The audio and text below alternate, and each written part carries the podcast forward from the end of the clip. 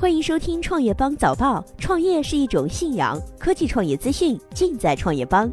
今天是二零一六年十一月二十四号，星期四。我们一起关注今天的重要讯息。Papi 酱和逻辑思维确认已分手。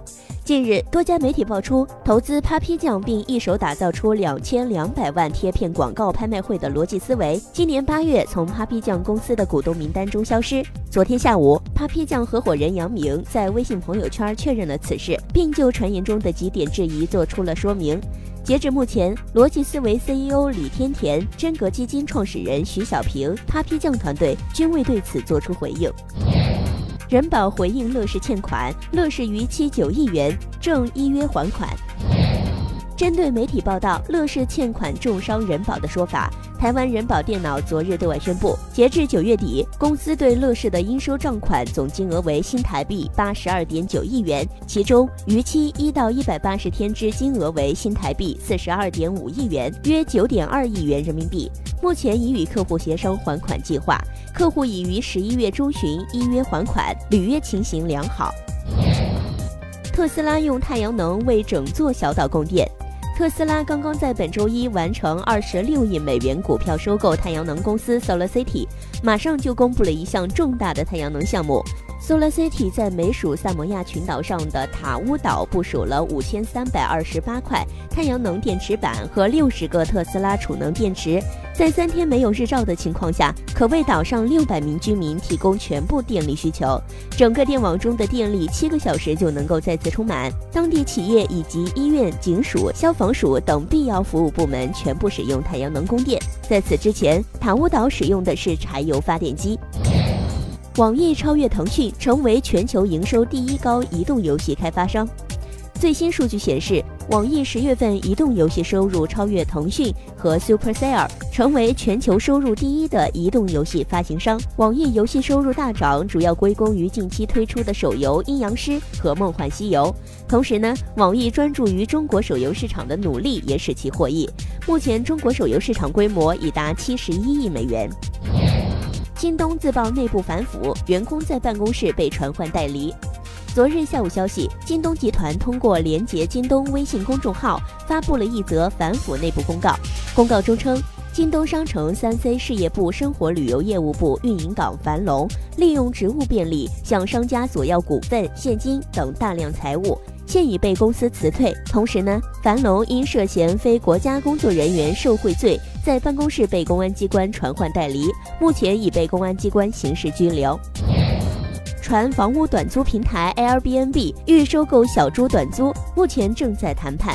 彭博社昨日援引知情人士的消息称，旅行房屋租赁社区 Airbnb 正在与中国短租民宿预订平台小猪短租谈判，商讨并购事宜。Airbnb 希望通过此举来拓展中国民宿租赁共享市场，两家公司最终达成协议的可能性很高。易租宝案件进展，目前已追缴涉案资产价值逾百亿元。三六零企业云盘正式发布，原个人云资料可一键转存。苹果新专利曝光，要造翻新 iPhone 的节奏。据《每日邮报》报道，苹果在一个月的时间内两次获得折叠式手机的专利，新专利被传或将在下一代 iPhone 上，因此呢，被怀疑要用一款翻盖式的 iPhone 八来再一次改变 iPhone。虽然翻盖手机是老概念，但是苹果和三星都试图用这一概念玩出新花样。另外呢，下一款 iPhone 或许将支持无线充电。纽约时报：Facebook 未尽中国秘密开发审核软件。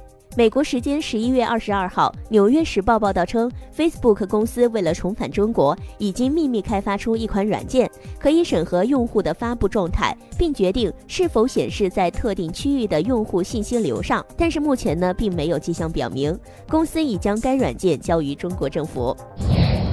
支付宝扫发票可以兑奖，郑州全国首个尝试。